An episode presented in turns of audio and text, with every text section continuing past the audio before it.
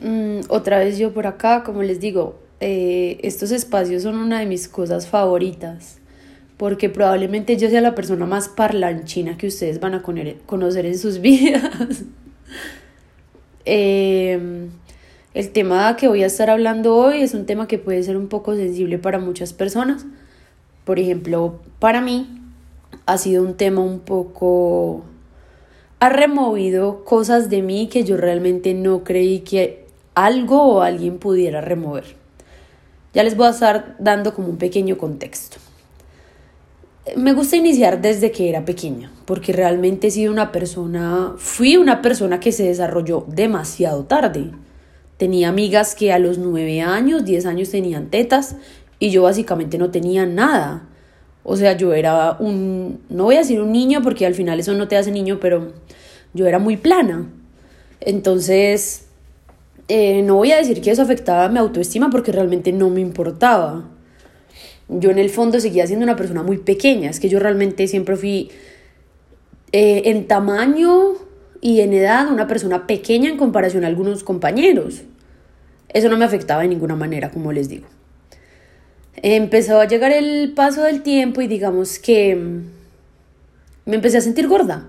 Me empecé a sentir gorda, entonces llegó décimo, pero yo me veía y físicamente yo no era una persona gorda, pero, pero yo sí era como una persona, no sé cómo decirles, yo no me sentía bien con mi cuerpo. Y yo veo esas fotos y yo decía, tenía un cuerpo brutal, marica. Y yo me sentía mal, o sea, yo me sentía, me sentía gorda y no quería utilizar vestido de baño. Eh, hubo una época en que me metía a piscina solo con camiseta y yo era una niña. Y yo, y yo como que intento regresar al pasado y digo, ¿quién me metió a mí esa absurda idea de que yo tenía que hacer las cosas por complacer a los demás? Porque yo decía como, no, pero que nadie me vea. A veces actuamos de esa manera, pensando en que estamos molestando de alguna manera al otro. Es que es nuestro cuerpo. Nuestro cuerpo no debería por qué incomodar a nadie. Así seamos flacas, seamos gordas, seamos lo que sea, es que es lo que tenemos. No podemos decir como, no, es que lo voy a dejar hoy acá porque me voy para piscina. Eh, al que le incomode, pues que se vaya del lugar. Es algo, un pensamiento que tengo, digamos, ahora. Pero en ese momento, pues, mm, no me gustaba mucho estar con muchas personas, estar en piscina y utilizaba camiseta. Ah, tengo recuerdos hasta que utilizaba pantaloneta. Pedía prestada una pantaloneta y la utilizaba. No me gustaba mostrar mi cuerpo. Entonces empecé como a tener algunos problemas hormonales y me recetaron pastas para planificar. Eso me hizo subir un poco de peso. Y esa ha sido mi relación constante, tóxica con las pastas para planificar. Ha sido horrible. Eh, ¿Qué más les digo? Eh, bueno, empecé a crecer y empecé como a, involucrarme con personas y a salir con, pues, con hombres que eran de mi edad, porque nunca me han gustado las personas mayores. Y esas personas constantemente como que hacían comentarios sobre mi físico. Y era algo que a mí me incomodaba demasiado. Siempre me ha incomodado demasiado hablar sobre la apariencia física de los demás. Es que nadie dijo, uy, qué bueno sería nacer peli, peli naranja. O nadie dijo, uy, si alguien pudiera tomar la decisión de, nacer gordo, yo realmente creo que nadie la tomaría. Eh, las personas juzgan muchísimo a las, a las personas gordas. Y no voy a decir que a las personas delgadas no. Las personas delgadas también sufren bullying, también sufren matoneo por, por su apariencia física. Pero digamos que ha venido como esta situación de que las personas relacionan el peso con la salud. Entonces, si tú eres una persona que estás debajo de tu peso indicado, eres una persona que si físicamente te ves delgado, entonces mm, probablemente no tengas el colesterol alto, probablemente no tengas diabetes, probablemente no tengas eh, problemas, no sé, cosas de que le hacen exámenes de sangre a uno y dicen que, que sin verlo a uno, sin sin, sin, ver los exámenes ya le dicen a uno que, que por ser gordo que probablemente uno sea muy enfermo.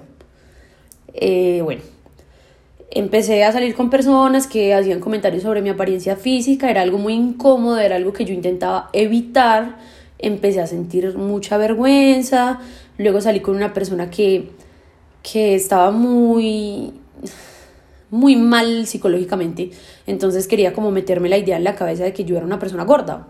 Y yo tengo fotos de ese momento, amigos, a mí se me veían las costillas. Probablemente ese sea uno, ese uno de los momentos en que más delgada he estado en mi vida. Igual yo como que he hecho así un vistazo hacia atrás. Y, y, yo realmente nunca, nunca tengo un recuerdo, estando grande, adolescente, de haber pesado menos de 63 kilos. Nunca. bueno, empezaron a pasar muchas cosas, muchas situaciones.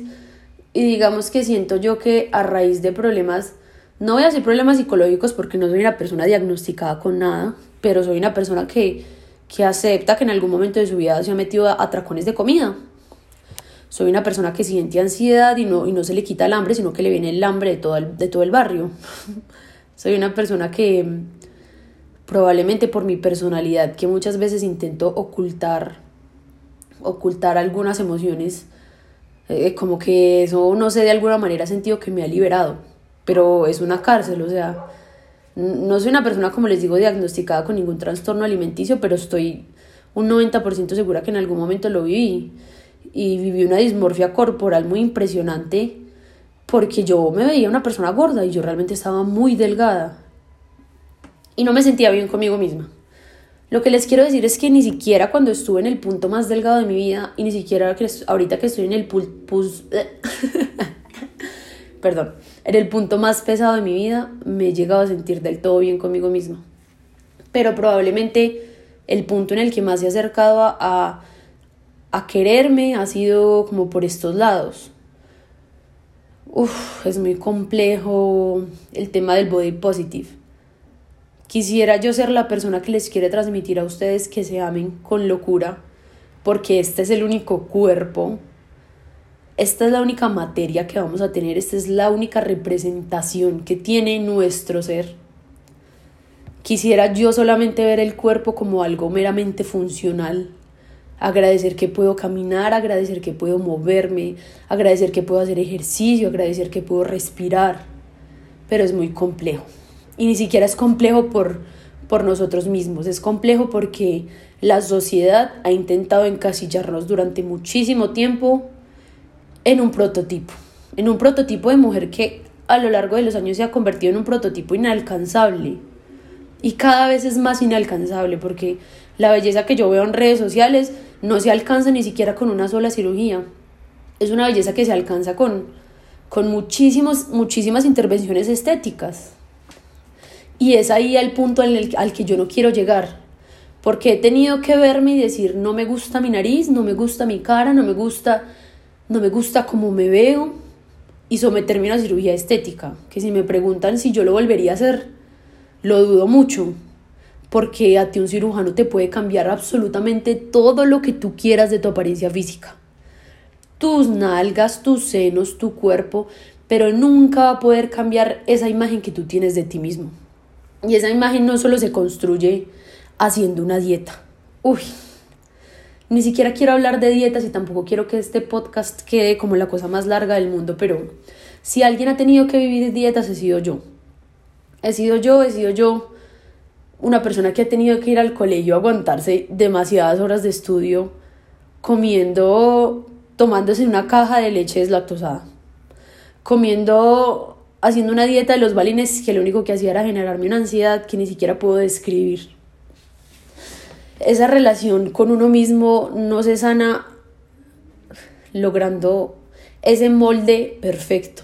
Es algo que al menos, eh, la, digamos, la edad y el paso del tiempo me ha enseñado, me ha enseñado que, que, es, que hay que valorar lo que somos ahora. Es que no va a haber un, probablemente no haya un mañana.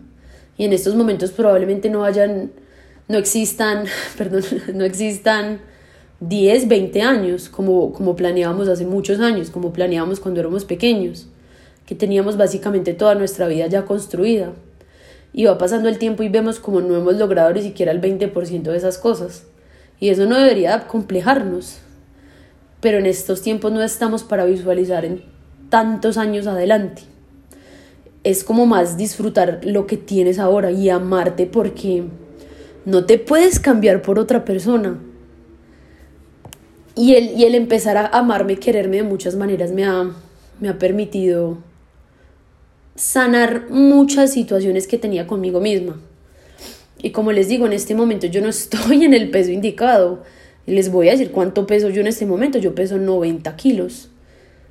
Y, y ese número no es una vergüenza para mí. Ese número significa muchas cosas. Significa que las personas evolucionan y muchas veces las evoluciones no son lo mejor que nos puede pasar, pero es que estamos pasando los 20 años, no tenemos el mismo cuerpo que teníamos cuando teníamos 14 años. Pasamos lo que es la adolescencia, la pubertad, estamos pasando la crisis de los 20 años, entonces el que mantenga ese peso, pues no creo que sea la mayor parte de la sociedad. Y algo que me ha servido mucho es pensar, es intentar cambiarme a partir del amor. Yo sé que eso suena súper cliché, súper cursi, para uno sonará muy bobo, pero cambiar mi cuerpo desde el odio ha sido lo más dañino que me he podido hacer.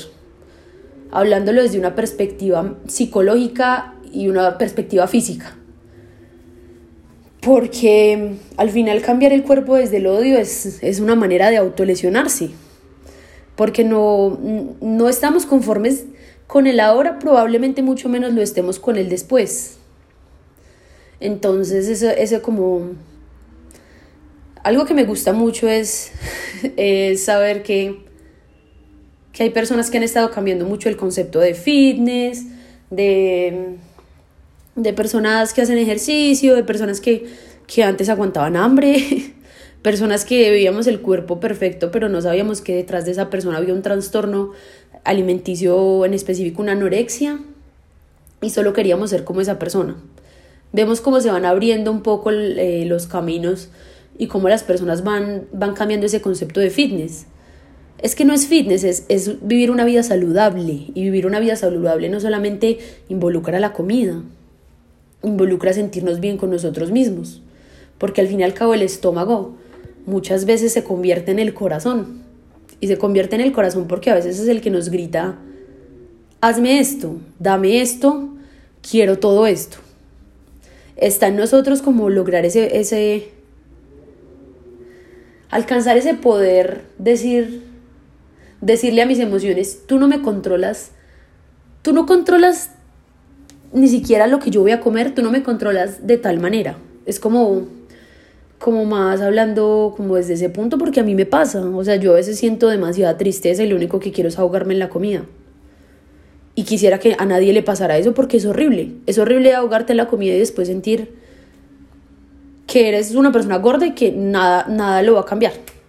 Y que aún así sigues cayendo y tropezando con la misma piedra con la que ya habías dicho que no ibas a tropezar. Eh, a mí me gustaría dejar como el tema un poco así abierto. Me gustaría escuchar sus opiniones. Ustedes saben que yo siempre estoy dispuesta a dialogar, a responder. Muchas personas que han escuchado los podcasts me han dicho que les ha gustado, que les gustaría hablar sobre cierto tema y yo encantada de poder hablar con ustedes. De antemano, estos temas me ponen muy nerviosa. De antemano les quiero dar las gracias por escucharme porque es un tiempo, digamos, prudente, por no decir descarado. y yo soy feliz de hablar, como les dije, yo soy como un loro parlanchín que no se calla. Que no se calla y que... Y que Dios mío, el día que alguien me calle es el día que yo siento que... que lo voy a perder todo. Es el día que yo siento que que van a cortar mis alas porque yo soy una persona muy libre y si algo me puede describir es es poder dar mi opinión de manera abierta sin ninguna censura, sin ningún estar cuidando una palabra, un detalle. Yo no soy una persona perfeccionista, a mí realmente me encanta lo orgánico, me encanta me encanta que las cosas fluyan y por eso es como este espacio como es. Sentada en el, en el inodoro porque literalmente me quedo acá sentada todo el rato mientras les estoy hablando. E ir hablando de los pensamientos que tengo, de, de las cosas que surgen en mi cabeza, y de temas que yo sé que a ustedes les gusta porque me los, me los han sugerido. Entonces, si alguien tiene un tema en específico que le gustaría escuchar, y pues esto va a ser la primera parte de Body Positive. Ojalá esto pueda terminar en, en un aprendizaje para una persona. No voy a decir que quiero cambiar vidas porque yo no soy quien para cambiarle la vida a una persona. Pero me encantaría que alguien se quedara con alguna frase, alguna de estas palabras espontáneas que yo estoy arrojando todo el tiempo, así como, como la gente de bien. Mentira, uy, basura, pero eso lo vamos a dejar para, para otro tema. Me encantaría que alguien se quedara con algo, porque muchas de las cosas que yo digo y he dicho las he escuchado en algún momento de otra persona y, y antes de dormir he dicho yo en mi mente, gracias por decir eso Gracias por ayudarme a sanar, gracias por ayudarme a entender tantas cosas, porque a veces somos muy duros con nosotros mismos. Y como les digo, somos lo único que tenemos, no tenemos nada más ni a nadie más, solo somos nosotros. Entonces, muchas gracias, les deseo una feliz noche y gracias por estar conectados acá.